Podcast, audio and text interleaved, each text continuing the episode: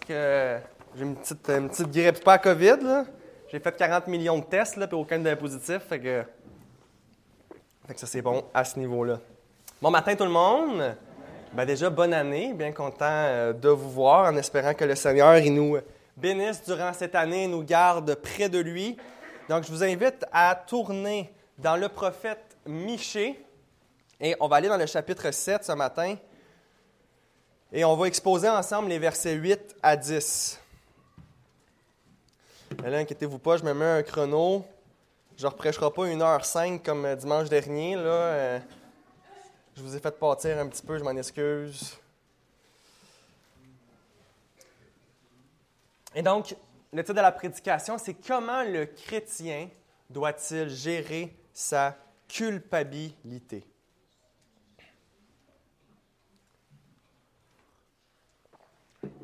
Donc, Michée 7, versets 8 à 10. Ne te réjouis pas à mon sujet, mon ennemi, car si je tombe, je me relève. Si je suis assise dans les ténèbres, le Seigneur est ma lumière. Je supporterai l'irritation du Seigneur, puisque j'ai péché contre lui, jusqu'à ce qu'il défende ma cause et mon droit. Il me fera sortir à la lumière et je verrai sa justice. Mon ennemi le verra et sera couvert de honte. Elle qui me disait, Où est le Seigneur Yahweh ton Dieu? Elle me sera offerte en spectacle. La voilà foulée aux pieds, comme la boue des rues. Ce matin, nous avons six points. Premier point, Satan et les chutes des chrétiens. Deuxième point, l'œuvre de sanctification de l'Esprit comme espoir dans les temps de chute. Troisième point, le Seigneur est la lumière dans les ténèbres. Quatrième point, supporter la colère de l'Éternel. Cinquième point, Dieu défendra notre cause, nous contemplerons sa justice. Et finalement, sixième point, notre ennemi offert en spectacle. Prions. Oui, Seigneur, nous te demandons par ta grâce de nous rendre euh, attentifs à ce que ta parole nous dit, Seigneur. Oui, comme euh, mon frère le priait, qu'on puisse euh, agir en fonction de ta parole, Seigneur. Que ta parole puisse être ce à quoi on, ce à utilise, Seigneur, pour guider notre sentier, Seigneur. Qu'on puisse pas juste avoir des préceptes qu'on connaît mais qu'on n'applique jamais. Seigneur, qu'on puisse s'armer de l'épée de l'Esprit qui est la parole de Dieu, nous dit Paul dans Éphésiens 6. Seigneur, je te prie que tu puisses nous parler par ta parole. Exalte Christ ce matin. Mets ton Fils au centre. Seigneur, comme priait euh, Jean-Baptiste, il faut que moi je m'abaisse et que lui s'élève, Seigneur. Centre tout sur toi. Viens réconforter ceux qui ont des, des consciences fragiles, ceux qui sont troublés par leurs péchés. Donne-nous le repos en Christ. Montre-nous comment se répliquer aux attaques de l'ennemi, Seigneur. Viens nous donner solidement d'être ancrés dans ton évangile, d'être ancrés dans ton amour à cette nouvelle année qui s'attend, Seigneur. Parce qu'on va avoir des chutes. On a besoin de comprendre comment gérer la culpabilité et continuer à avancer. Seigneur, par ta grâce, je te prie également de bénir euh, ma voix, Seigneur Dieu, qu'elle ne puisse pas trop dérailler et de me soutenir pour cette prédication, Seigneur. Et on a besoin de, ton Esprit Saint qui agit. Car euh, si ce n'est pas toi, euh, qui bénit, Seigneur? Si ce n'est pas toi qui crée le vouloir et le faire, c'est en vain qu'on fait quoi que ce soit. Alors, on, en tant qu'Église, on confesse notre péché, notre besoin de ta grâce, Seigneur. Viens bénir cette prédication. Pour ta gloire, Seigneur, dans le nom de ton Fils Jésus. Amen.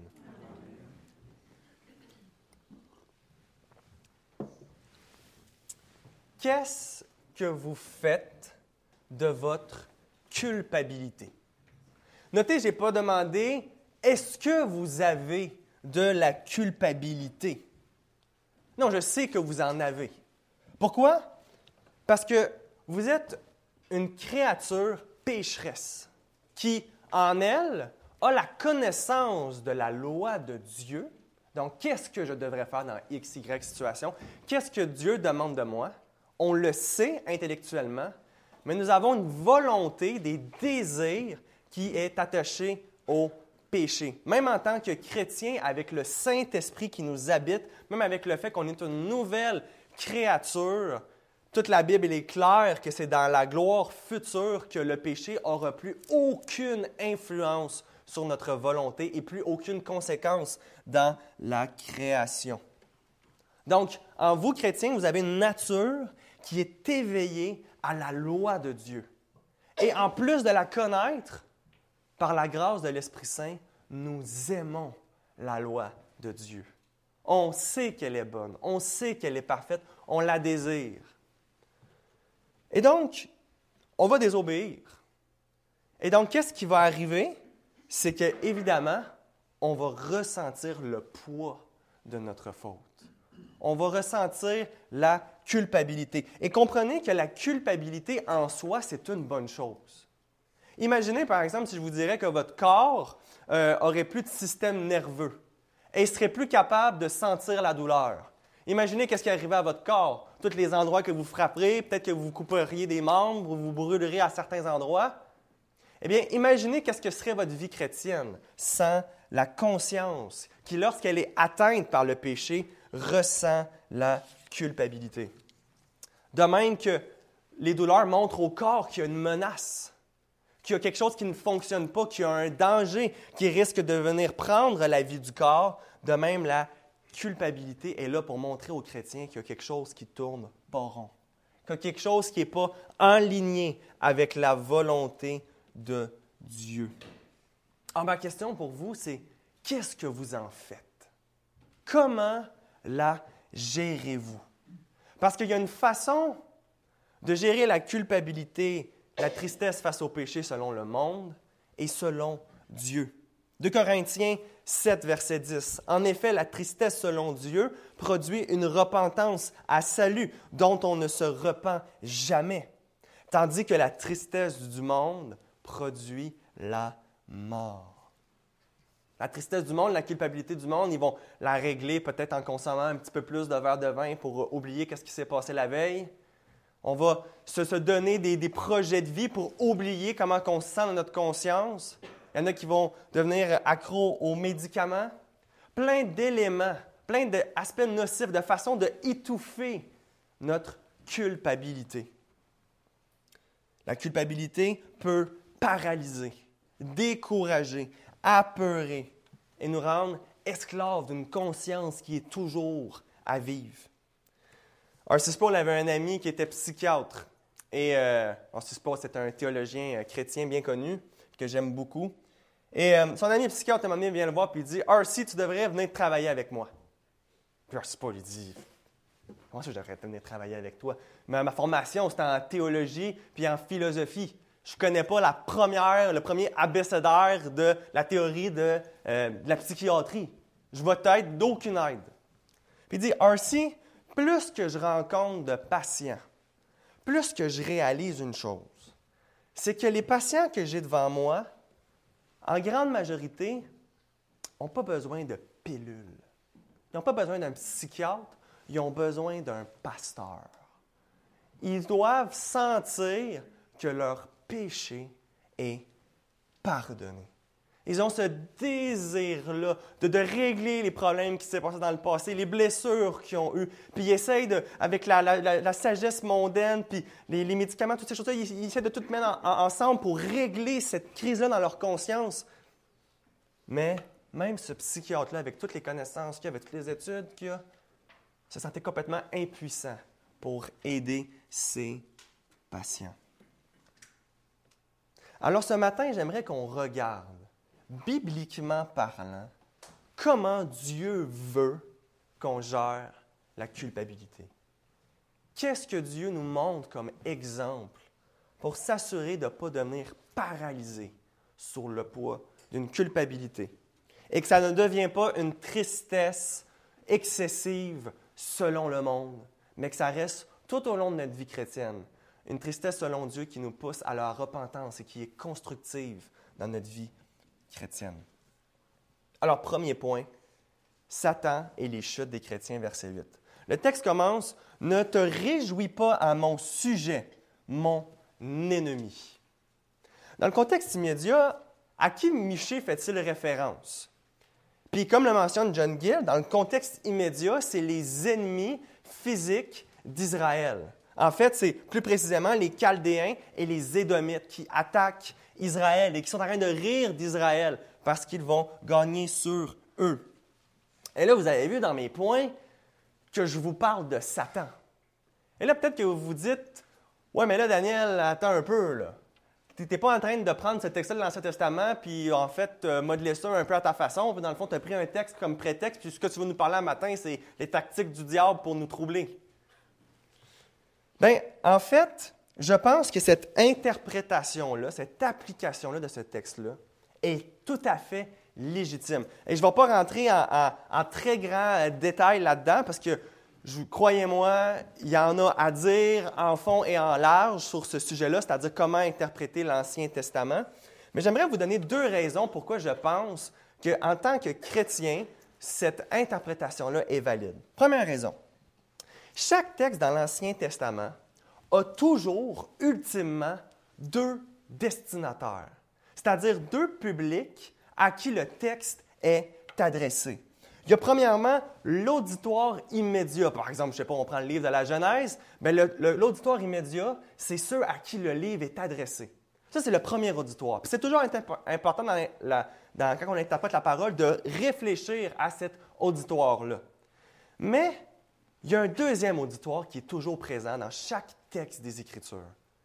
Et c'est l'Église universelle de Dieu.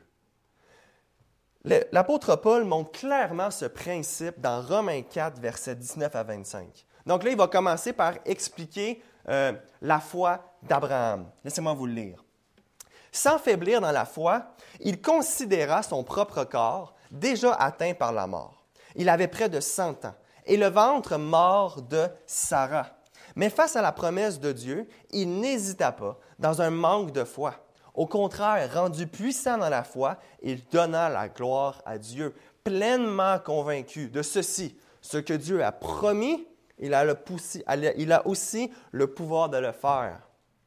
C'est aussi pourquoi cela lui fut compté comme justice. Là, on arrive au verset 23. Regardez bien qu'est-ce que Paul y fait. Mais ce n'est pas à cause de lui seul, en parlant d'Abraham, qui Premièrement, c'est à lui que s'est adressé ce texte-là. Mais ce n'est pas à cause de lui seul qu'il est écrit, cela lui fut compté. C'est aussi à cause de nous à qui cela va être compté, nous qui croyons en celui qui a réveillé d'entre les morts, Jésus, notre Seigneur qui a été livré pour nos fautes et réveillé pour notre justification. Donc ici, Paul nous montre clairement que, que l'Ancien Testament a comme une, une, double danse. Elle a un sens, premièrement, pour les premières personnes qui vont entendre ce livre-là, qui vont le lire, et également pour nous. C'est-à-dire qu'une révélation immédiate dans le passé, c'est aussi une révélation pour nous aujourd'hui. Hein, la parole de Dieu est vivante. Elle nous parle aujourd'hui. Les auteurs de l'Ancien Testament et du Nouveau Testament ne sont pas nonos. Ils connaissent qu'ils sont dans un peuple, qu'ils sont dans une collectivité, qu'il va y avoir des gens qui vont venir après eux, et ils savent très bien que leurs écrits vont être connus, lus par d'autres gens dans d'autres contextes. Donc, Paul nous montre que ici, le texte de l'Ancien Testament, même s'il y a un sens premier qui est Abraham est justifié par la foi, il y a aussi un sens ultime, c'est-à-dire que nous qui croyons qui avons la même foi d'Abraham, cette promesse-là s'applique à nous, même si initialement, dans le contexte immédiat, elle ne nous est pas adressé. Deuxième raison. Et c'est dans cette partie-là qu'on pourrait aller en long détail et je vais essayer de rester bref. C'est qu'on peut interpréter l'Ancien Testament comme ça, et ça, je pense que c'est la meilleure raison. C'est parce que c'est comme ça que le Nouveau Testament interprète l'Ancien Testament. Quand vous allez lire euh, votre Bible euh, demain, pour le fun, vous allez voir qu'il y a des références à l'Ancien Testament. Et quand on va lire les références à l'Ancien Testament qui est cité dans le Nouveau Testament, des fois, on, la relit dans son contexte, puis on n'est pas sûr exactement de pourquoi est-ce que l'auteur cite ce verset-là pour prouver son point. Et cela étant dit, on voit toujours que le Nouveau Testament prend des textes de l'Ancien Testament, comprend son sens premier et nous montre toujours qu'il y a un sens ultime plus grand qui est accompli. Par exemple, l'auteur de l'Épître aux Hébreux nous montre que la terre promise à Abraham, fait que c'est une vraie promesse qui est un vrai contexte, ultimement, ça s'accomplit dans la nouvelle Jérusalem qu'on entend. Et même l'auteur de l'Épître aux Hébreux nous dit que c'est ça que, que Abraham aussi attendait et espérait. Donc, on voit que dans l'Ancien Testament, il y a des éléments qui, quand on arrive dans la nouvelle alliance, prennent un sens plus grand, plus profond. Hein? On pense toujours de l'ombre à la réalité, à qu'est-ce qui est caché, à maintenant qu'est-ce qui est révélé. Donc, je pense qu'en regardant comment le Nouveau Testament interprète l'Ancien Testament, on peut faire ça. Et également, euh, comme le montre J.K. Bill, les auteurs du Nouveau Testament, quand leur technique d'interprétation, ils répètent exactement ce que l'Ancien Testament fait déjà quand ils citent d'autres parties de l'Ancien Testament. En tout cas, c'est très euh, intéressant comme sujet, mais ma femme a bien fait attention de ne pas trop m'embarquer là-dedans et me perdre dans les fleurs euh, du tapis. Je ne veux pas trop vous perdre, mais si jamais vous voulez avoir des ressources sur ce sujet-là, c'est vraiment édifiant à lire, puis surtout ça nous aide à comprendre le Nouveau Testament quand on lit, comme que les auteurs euh, voulaient qu'on le comprenne. Donc, voilà pour la justification de cette interprétation-là que je nous donne ce matin. Donc, retournons à nos moutons maintenant. Dans le texte, le texte nous dit que notre plus grand ennemi, le diable, se réjouit par rapport à notre chute. Le texte nous dit ne te réjouis pas à mon sujet, mon ennemi. Satan se réjouit quand le chrétien tombe dans le péché. Hein, quand, quand le chrétien tombe dans ses pièges. Surtout, Satan se réjouit quand, après qu'on a péché, il s'amuse à nous rendre encore plus misérables qu'on l'est déjà. Il s'amuse à alourdir encore plus notre marche chrétienne, notre conscience. Satan, ce qu'il veut faire une fois qu'on a péché, c'est qu'il veut nous faire perdre tout espoir. Ah, il rit, il se moque. Un peu comme euh, les Chaldéens se moquent d'Israël alors qu'ils les ont conquis, Satan se moque et trouve une joie à voir le chrétien tomber. Satan, il ne veut pas qu'on confesse nos péchés à Dieu. Satan, il veut qu'on reste dans notre petit coin, tourmenté par ce qu'on a fait. Satan veut que tu gardes ta culpabilité pour toi. Il veut que tu la portes toi-même. Et il veut te faire croire que tu n'as pas à aller à achaler Dieu avec le péché que tu avais promis que tu allais plus faire, puis que tu l'as encore recommencé. Reste dans ton petit coin chrétien médiocre. Puis quand tu seras un petit peu plus saint, puis que tu auras fait des belles petites œuvres, tu reviendras voir Dieu. Satan attaque les élus de Dieu. Et en fait, les personnes sur la surface de la terre que Satan déteste le plus, c'est vous et moi. Les autres, il les a dans son équipe. Il peut les laisser dans plein de péchés, dans plein de faussetés, dans plein, de, fausses croyances. Hein. Il ne cause pas trop de troubles. Mais vous et moi, on ne marche pas selon son autorité. Puis en fait, on prie pour que son royaume à lui soit détruit, puis que le royaume de Christ grandisse, grandisse, grandisse, jusqu'à temps qu'il détruit complètement le royaume de Satan.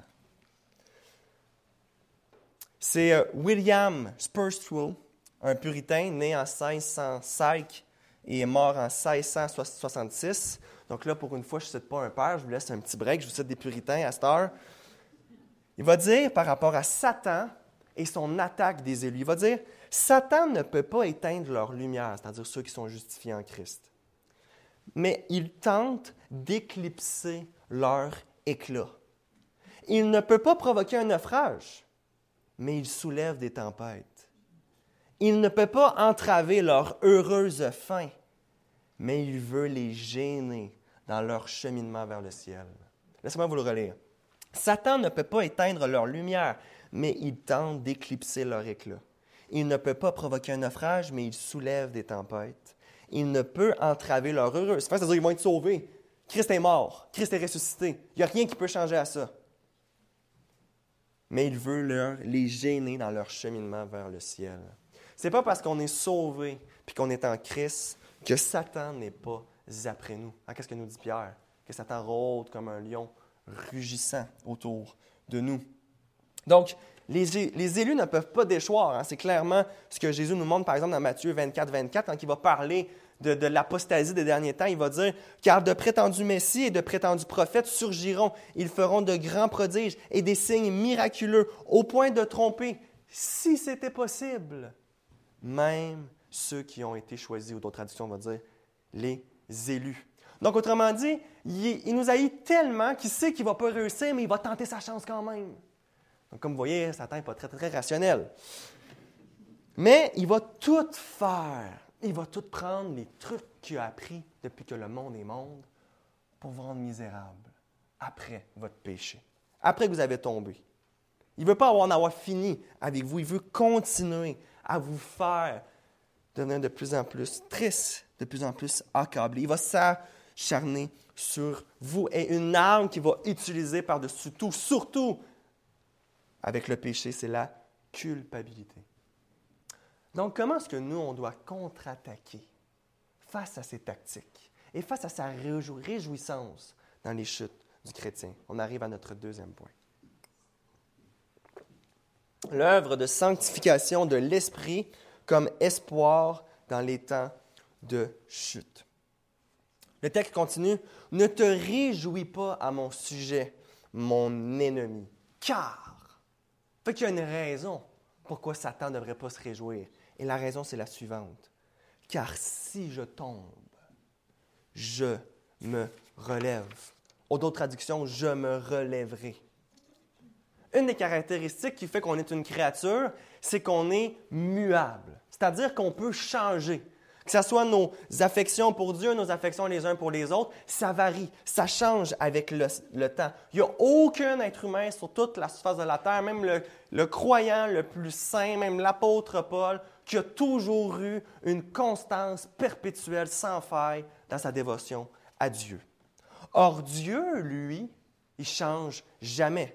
Donc, vu que nous, on est immuable, le contraire, c'est immuable. Je veux dire, vu que nous, on est immuable, le contraire, c'est immuable. Ce que Dieu était hier, il va l'être encore demain. Mais nous, il n'y en est pas ainsi. On n'est pas comme ça. Et les choses fluctuent dans notre vie. Et c'est aussi vrai quand on a des chutes. C'est-à-dire que Satan veut nous faire croire que quand on tombe, ça va toujours rester comme ça. Satan veut nous faire croire que les chutes dans les péchés et la défaite dans le péché, ça va être la constante de notre vie chrétienne. Qu'on ne va pas s'en relever, qu'on ne va pas s'en repentir. Eh bien, c'est faux, chrétien. Et c'est ça qu'il veut te faire croire. Chrétien, quand on tombe, quand on retombe, puis qu'on re-retombe, puis qu'on re-retombe, ma prière pour nous, pour cette nouvelle année qui s'en vient, c'est qu'on puisse avoir quelque chose qui, moi, quand je regarde à ma propre vie, manque. L'espérance. L'espoir en Dieu. L'espérance que Dieu peut me changer, peut nous changer. Crois qu'il non seulement peut te changer, chrétien, mais qu'il veut te changer. 1 Thessaloniciens 4.3, ce que Dieu veut, c'est votre sanctification. 1 Jean 5, 14 et 15. Nous avons auprès de lui cette assurance que si nous demandons quelque chose selon sa volonté, selon sa volonté, il nous écoute. Cette promesse-là, ce n'est pas pour qu'on ait des Ferrari. Puis cette promesse-là, c'est selon la volonté de Dieu. Il nous écoute. Et si nous savons qu'il nous écoute, quoi que ce soit que nous demandions, nous savons que nous possédons la chose que nous lui avons demandée. Donc, prions avec foi, en étant ancrés dans les promesses de Dieu, en étant ancrés en Christ devant le péché. Ayons foi en Dieu pour en être délivrés. Quand tu tombes, chrétien, et que Satan te parle et te murmure, réponds-lui que tu vas te relever. Pourquoi? Parce que c'est ça que la parole de Dieu te dit. Même si tu ne te sens pas de même, même si toi-même tu n'y crois pas, en tout cas, nous, on s'en fout. Parce que c'est ça la vérité. C'est ça que la parole de Dieu nous enseigne. Chrétien, demain est un autre jour. Demain ne sera pas pareil qu'hier. Il n'y aura pas tout le temps des jours gris. Le soleil va revenir de temps en temps, chrétien. La joie va être présente. Les bontés de l'Éternel se renouvellent à chaque matin. Il y a un temps pour pleurer, il y a un temps pour rire. Alors oui, tu vas chuter, chrétien. Peut-être même tu as chuté hier, peut-être même as chuté ce matin. Mais ici, Michel nous montre de croire dans la puissance de l'Esprit Saint qui est en nous et qui va nous faire persévérer jusqu'à la fin et lui dire, je vais me relever. Troisième point. Le Seigneur est la lumière dans les ténèbres. Verset 8. Lisons la suite. Si je suis assise dans les ténèbres, le Seigneur est ma lumière. Dieu, c'est mystérieux comment il fait les choses. Parfois, Dieu, pour des raisons qui lui sont propres et des bonnes raisons, il va nous placer dans un endroit où est-ce que on n'a plus aucun repère. Dans des endroits de ténèbres totales. Ah, peut-être que Dieu va permettre que tu vas perdre pour un temps ta, joie chrétienne. Ben, elle est juste partie, elle n'est plus là. Peut-être que pour un temps, la paix que tu ressentais quand tu priais et le, sentiment que Dieu t'entendait, ben, ben, Dieu va le retirer. Peut-être que tu vas un, matin, tu vas te lever ou pendant un temps dans ta vie chrétienne, tu vas lire la parole, puis tu verras plus de perles comme tu en voyais tellement avant. Tu as l'impression que tu es dans le noir, dans l'obscurité, et que Dieu n'est pas là. Je me rappelle, euh, parce que j'ai. Ma nièce, j'avais donné une Bible à ma nièce, puis c'était ma première euh, vraie Bible. Puis euh, elle était genre perdue à un chalet, fait que ma belle-sœur, elle m'a l'ordonné. Puis, fait que là, c'est cette Bible-là, que je prends le matin pour lire. Puis, c'était ma première Bible. Fait qu'elle est barbouillée de partout, cette Bible-là.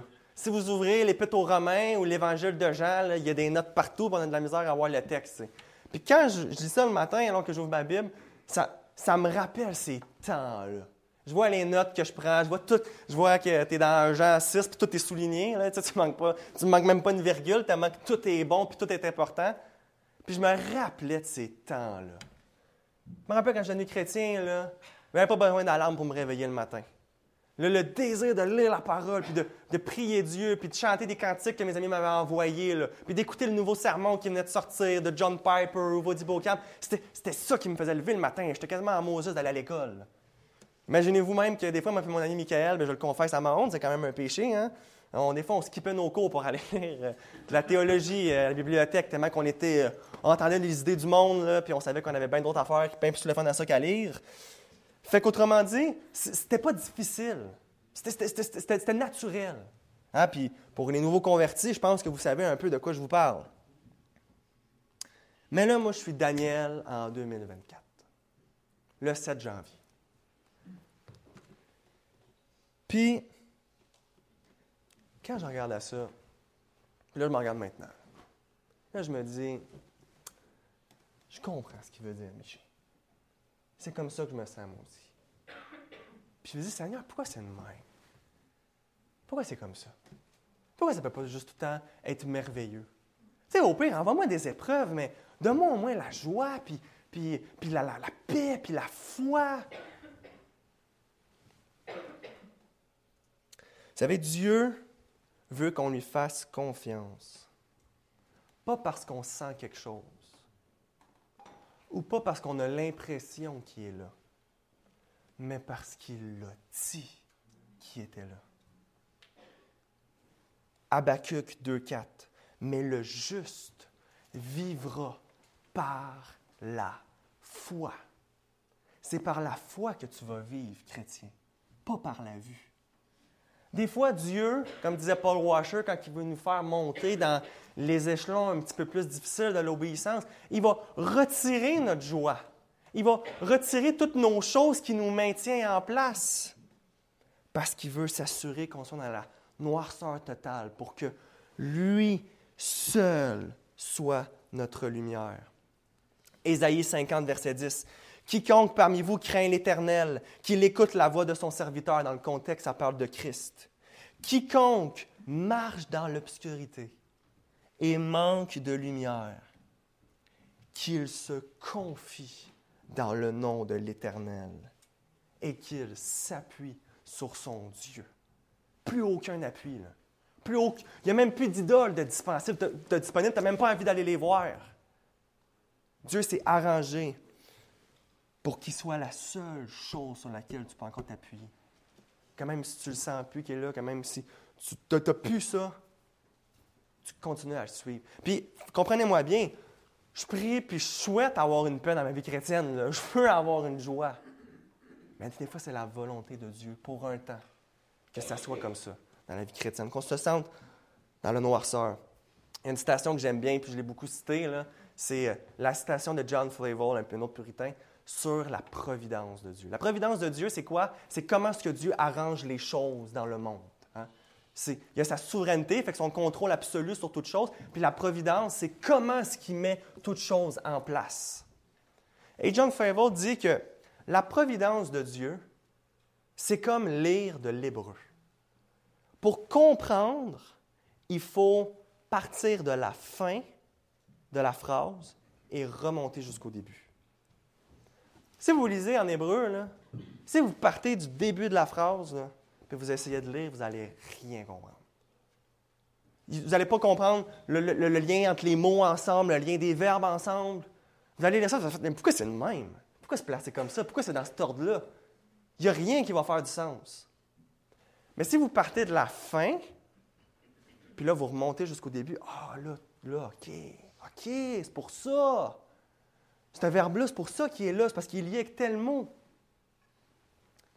Mais dit c'est la même chose avec la providence de Dieu. Quand on est dedans, on comprend jamais pourquoi ça se passe comme ça. Tu ne comprends pas pourquoi que Dieu arrange des choses comme ça dans ta vie, mais me dire de quoi, moi non plus, je ne le comprends pas. Puis tu sais quoi? C'est ça le but. C'est ça le but qu'on ne comprend pas. Parce que si on comprendrait qu'est-ce que Dieu train de faire, on marcherait-tu par la foi? Mais non, on marcherait par la vue. Ben oui, c'est ça qui se passe, c'est ça qu'il train de faire, puis ça, c'est correct. Quand Joseph était en Égypte, Dieu n'a pas montré, là, quand il allait être prince, là, il aurait marché par la vue, il n'a rien dit pas en tout. Ferme. Puis il laisse Joseph là, puis Joseph, il crie à, à Dieu. Mais Joseph se demande qu'est-ce qu'il fait Dieu pendant ce temps-là? Ayons foi encore une fois, même si ça ne fait pas de sens. Croyons sur la base des promesses de Dieu qu'on va le voir un jour que ça avait du sens. Qu'il n'y avait rien de même pas une douleur qui était laissée par hasard dans votre vie chrétienne. On ne veut pas ces temps-là. Hein. Puis des fois même, vous allez avoir ces temps-là, puis vous faites tout correct, là. Puis on ne les veut pas. On ne les désire pas. Mais parfois, c'est dans ces temps-là que Dieu nous change le plus. Et que Dieu creuse encore plus notre fidélité à lui, et notre dépendance de lui, et notre confiance en lui. Puis c'est justement ça que quand la joie va revenir, c'est cette épreuve-là, ce temps-là, qui fait maintenant qu'on augmente dans notre marche avec le Seigneur, dans notre confiance en lui. Alors si tu es dans la noirceur, mon frère ou ma soeur, que l'Éternel soit ta lumière, qu'il soit c'est à quoi tes regards se portent. Regarde pas tes émotions, regarde pas comment tu te sens. Fais-le confiance. Verset 9. Supporter la colère de l'Éternel. Donc on est au point 4. Ne te réjouis pas à mon sujet, mon ennemi, car si je tombe, je me relève. Si je suis assise dans les ténèbres, le Seigneur est ma lumière. Je supporterai l'irritation du Seigneur puisque j'ai péché contre lui.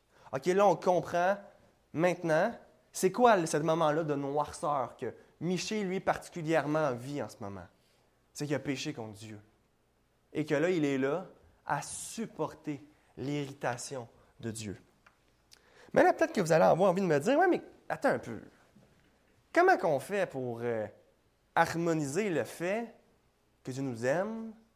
Jésus nous dit, euh, qu'il y a plus de joie dans le ciel quand un pécheur se repent. Jésus nous dit qu'il double et un de cœur, humble de cœur. Pourquoi est-ce que là, ça dit que Dieu est irrité après nous? Est-ce que ce n'est pas contradictoire avec le fait que Dieu nous aime? Ou avec le fait qu'on est ses enfants? Vous savez, ce n'est pas parce que Dieu vous ouvre les bras avec amour et avec compassion qu'il n'est pas attristé par nos fautes. Il nous aime. Trompez-vous jamais là-dessus. Et laissez jamais Satan vous faire croire que c'est faux qu'il ne vous aime pas. Mais il n'aime pas nos péchés. C'est pour ça que la sanctification, ça existe. C'est pour qu'on change. John Piper dit Il y a une distinction entre la désapprobation du comportement d'une personne que l'on aime et le mépris d'une personne que l'on trouve dégoûtante. Il y a une distinction entre la désapprobation du comportement d'une personne que l'on aime et le mépris d'une personne que l'on trouve dégoûtante. Le fait que Dieu peut être irrité n'annule pas le fait qu'il nous aime et qu'on est ses enfants. Je vous dirais même le contraire. C'est exactement ça qui nous prouve que Dieu nous aime et qu'on est ses enfants. regardez ce que l'auteur de l'Épître aux Hébreux nous dit au chapitre 12, versets 5 à 7 et le verset 10 aussi, je vais lire. Et vous avez oublié l'exhortation qui vous est adressée comme à des fils. Mon fils, ne méprise pas le chantiment du Seigneur et ne perds pas courage lorsqu'il te reprend, car le Seigneur châtie celui qu'il aime. il le frappe de la verge tous ceux qu'il reconnaît pour ses fils. On les a, ces deux éléments-là. Là. Dieu nous discipline, Dieu est hérité parce qu'il nous aime et parce qu'on est ses fils. Supporter le châtiment, c'est comme des fils que Dieu vous traite. Car quel est le fils qu'un père ne châtie pas? Nos pères, verset 10, nos pères nous châtiaient pour peu de jours, comme ils le trouvaient bon, en voulant dire de façon imparfaite. Hein? C'est bien important de ne pas calquer les expériences peut-être qu'on a pu subir de façon horrible avec un père, puis dire, OK, Dieu, il fonctionne exactement de même. Il faut laisser la parole de Dieu nous définir comment est-ce que Dieu est un bon père. Donc, nos pères nous châtiaient pour peu de jours comme ils le trouvaient bon, mais Dieu nous châtie pour notre bien afin que nous participions à sa sainteté. C'est ça le but. Le but de l'irritation de Dieu dans Michée, c'est qu'il veut que Michée devienne saint. C'est qu'il veut que Michée se repente, se détourne de ça. Donc, c'est pas donc l'irritation de Dieu pour vous. Puis quand peut-être vous la ressentez, c'est pas pour vous montrer que vous avez plus votre justification, ou ce n'est pas pour vous montrer que Dieu vous a abandonné, euh, que vous êtes rendu un bâtard. Non, c'est pour vous montrer qu'il veut votre sanctification. C'est exactement ça que l'auteur de l'Épître aux Hébreux nous montre ici.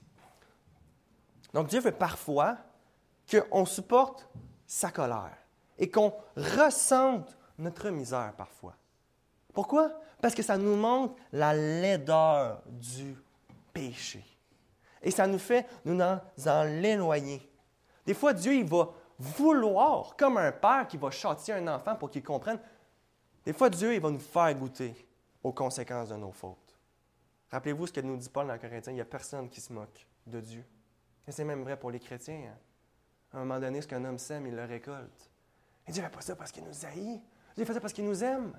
Dieu fait ça parce qu'il nous aime trop pour nous laisser dans le péché. Pour, il veut nous sortir de ça.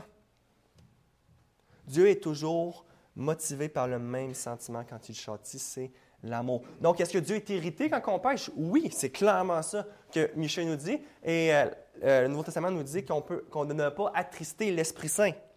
Mais est-ce que Dieu nous déteste ou nous rejette quand on pêche? La réponse est non. Parce que c'est un Père aimant, compassion. Psaume 103, verset 13 à 14. Comme un Père a compassion de ses enfants, l'Éternel a compassion de ceux qui le craignent.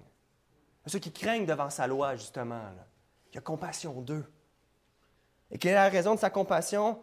Car il sait de quoi nous sommes formés. Il se souvient que nous sommes poussière. Donc parfois, il faut le ressentir. Il faut le goûter. OK, là, là ça suffit. Là, là, il faut que je confesse mon péché. Il faut que je le confesse soit à Dieu, soit à quelqu'un d'autre. Mais là, c'est terminé. Là, là, je, là, je le sens. Comme Michel dit, je vais supporter l'irritation du Seigneur. Mais, n'oubliez pas, on est dans une alliance de grâce. On n'est pas dans une alliance des œuvres. Alors j'ai un cinquième point. Dieu défendra notre cause. Nous contemplerons sa justice.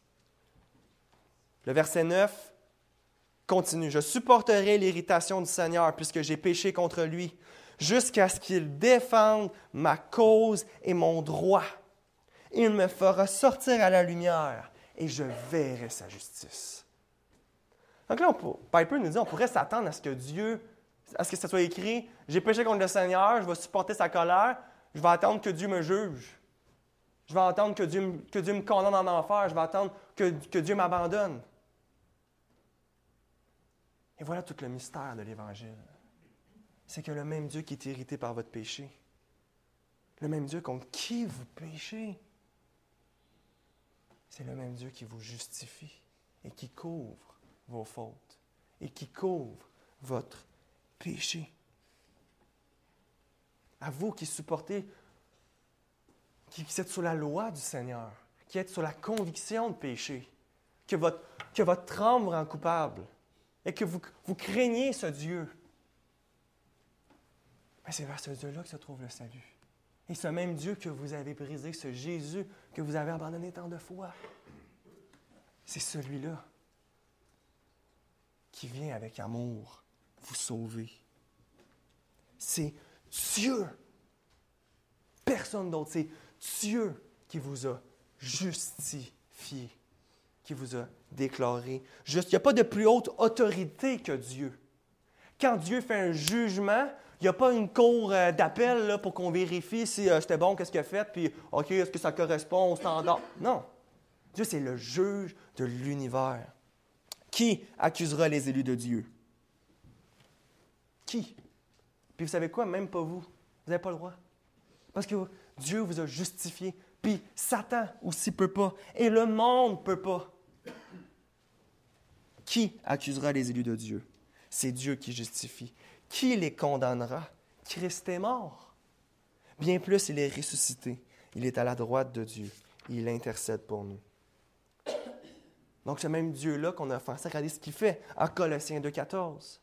Il a, effacé l'acte dont les ordonnances nous condamnaient et qui subsistait contre nous. Qu'est-ce qu'il a fait avec ça, Dieu? Notre culpabilité. il l'a détruit en le clouant à la croix. Dieu est victorieux sur notre péché. Dieu est victorieux sur le mal dans notre cœur. Il l'a détruit à la croix. Il l'a payé. Ésaïe 1,18 Venez et plaidons, dit l'Éternel. Si vos péchés sont comme le cramoisi, ils deviendront blancs comme la neige. S'ils sont rouges comme la pourpre, ils deviendront comme la laine. Donc, quand tu es dans la noirceur que Michel décrit, quand ton âme, même après que tu t'aies confessé, même après que tu aies demandé pardon Seigneur, ton âme a continué à être lourde, même à littéralement te torturer, que, tu, viens, de le faire, ce péché-là. Puis tu as envie de mourir tellement que tu te trouves stupide de l'avoir fait encore. Dans ce temps-là, Amen. La justice de Dieu dans le tribunal de ta conscience. Amen. La croix. Dis à Satan, ça c'est ma justice. Oui, tu as raison. Oui, toutes ces choses-là, je les ai faites. Mais Christ ma justice. Ésaïe 53, verset 4 à 6. Cependant, ce sont nos souffrances qu'il a portées. C'est de nos douleurs qu'il s'est chargé. Et nous l'avons considéré comme puni, frappé de Dieu et humilié. Mais il était blessé pour nos péchés, brisé pour nos iniquités. Le châtiment qui nous donne la paix est tombé sur lui. Et c'est par ses meurtrissures que nous sommes guéris. Nous étions tous errants comme des brebis. Chacun suivait sa propre voie et l'Éternel a fait retomber sur lui l'iniquité de nous tous.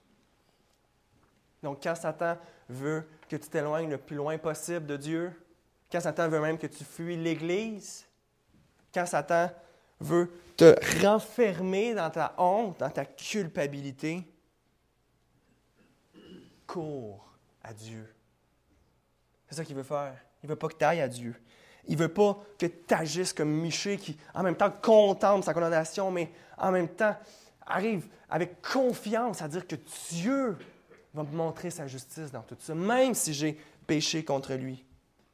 Martin Luther disait, Quand Satan me rappelle que je suis un pécheur, je le remercie, car Christ est venu sauver les pécheurs. Ne laisse pas la, culpabilité te paralyser. Va à Dieu. Hein, c'est John Piper qui, euh, m'en faisait une conférence et il prêchait exactement sur ce texte-là. Et je trouvais ça euh, triste qu'il disait. C'était une conférence de missionnaires. Puis euh, dans, son, dans, son, euh, dans ses, consultations qu'il a faites avec des jeunes qui voulaient aller en mission, bien souvent, une des raisons pourquoi ils ne voulaient plus aller en mission, c'était à cause qu'ils avaient tombé dans le péché, spécifiquement sexuel, pornographie, fornication. Puis qu'ils voyaient ça comme le fait que Dieu annulait leur appel pour leur vie, qui était comme euh, irréparable. Qu'alors qu'ils avaient toutes ces aspirations-là, ils ont fait ça. Et ce texte-là existe. Tu sais, je parle de ce péché-là, mais n'importe quel péché, ce texte-là existe pour pas que la culpabilité nous paralyse, pour qu'on puisse continuer à marcher de l'avant. Va à Christ pour avoir la paix de ta conscience. Et tu entendras au ciel, quand tout sera fini, c'est bien, bon et fidèle serviteur. Entre dans la joie de ton maître. Sixième point et dernier point. Notre ennemi a offert un spectacle.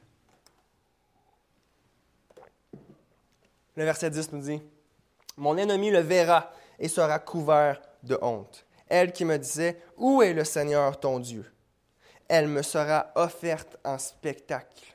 La voilà, foulée aux pieds comme la boue des rues. Peut-être que c'est exactement ça que Satan te chuchote à l'oreille.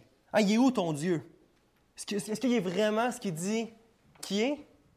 Ce qu'il te dit dans sa parole, ça ressemble-tu vraiment à ce qu'il fait dans la réalité pour toi?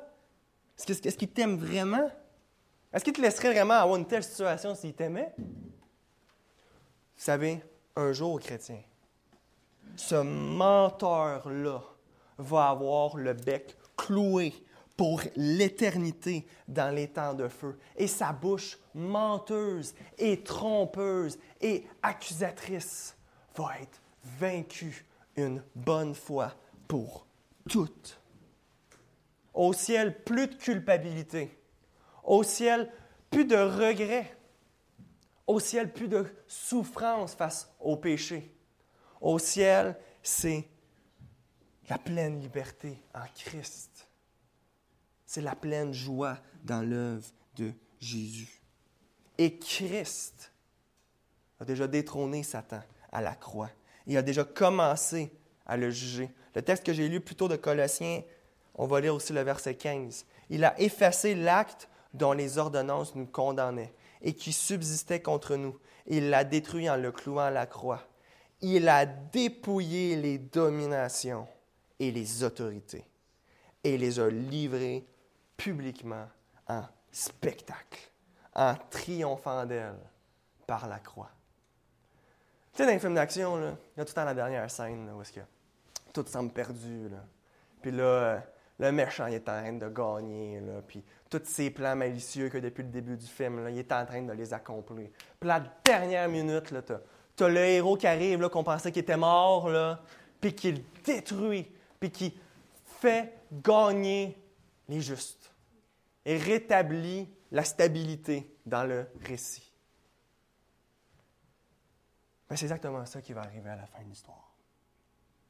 Cette soif-là de justice. Jésus nous dit, heureux ceux qui ont soif de justice, car ils seront satisfaits, seront rassasiés.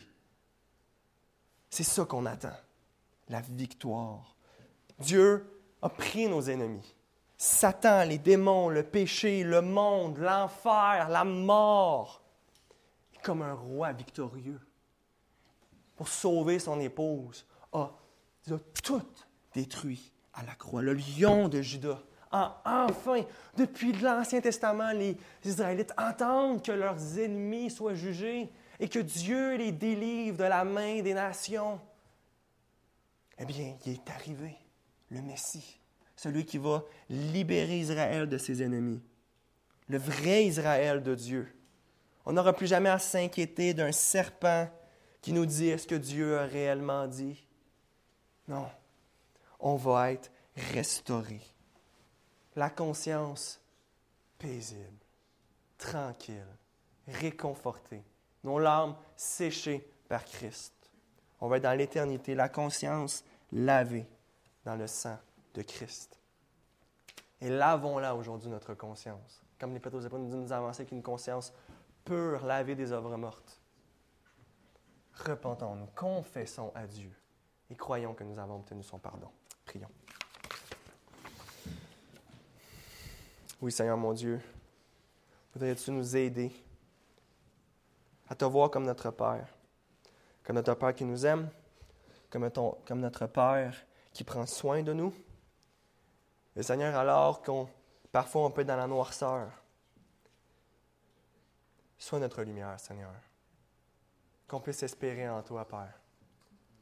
Qu'on ne puisse pas laisser Satan juste parler et nous accuser, mais qu'on puisse arriver avec confiance devant la croix, s'accrocher à elle, en sachant que c'est ça qui détruit notre culpabilité à la fin, que c'est ça qui purifie notre conscience. Qui nous accusera? Qui nous pointera du doigt? Personne. C'était le seul qui pouvait nous condamner, Seigneur. Et tu nous as sauvés. Alors je te prie pour mes frères et mes sœurs. Je te prie pour moi. Seigneur, qu'on puisse avoir une conscience pure. Que tu puisses laver notre conscience, Seigneur, des fautes qu'on a commises. Aide-nous en 2024 à réaliser qu'on est dans une alliance de grâce, à ne pas se laisser s'éloigner de toi, à ne pas s'empêcher d'aller à toi parce qu'on ne se sent pas digne, mais qu'on puisse aller à toi parce qu'on est revêtu de Christ. Amen.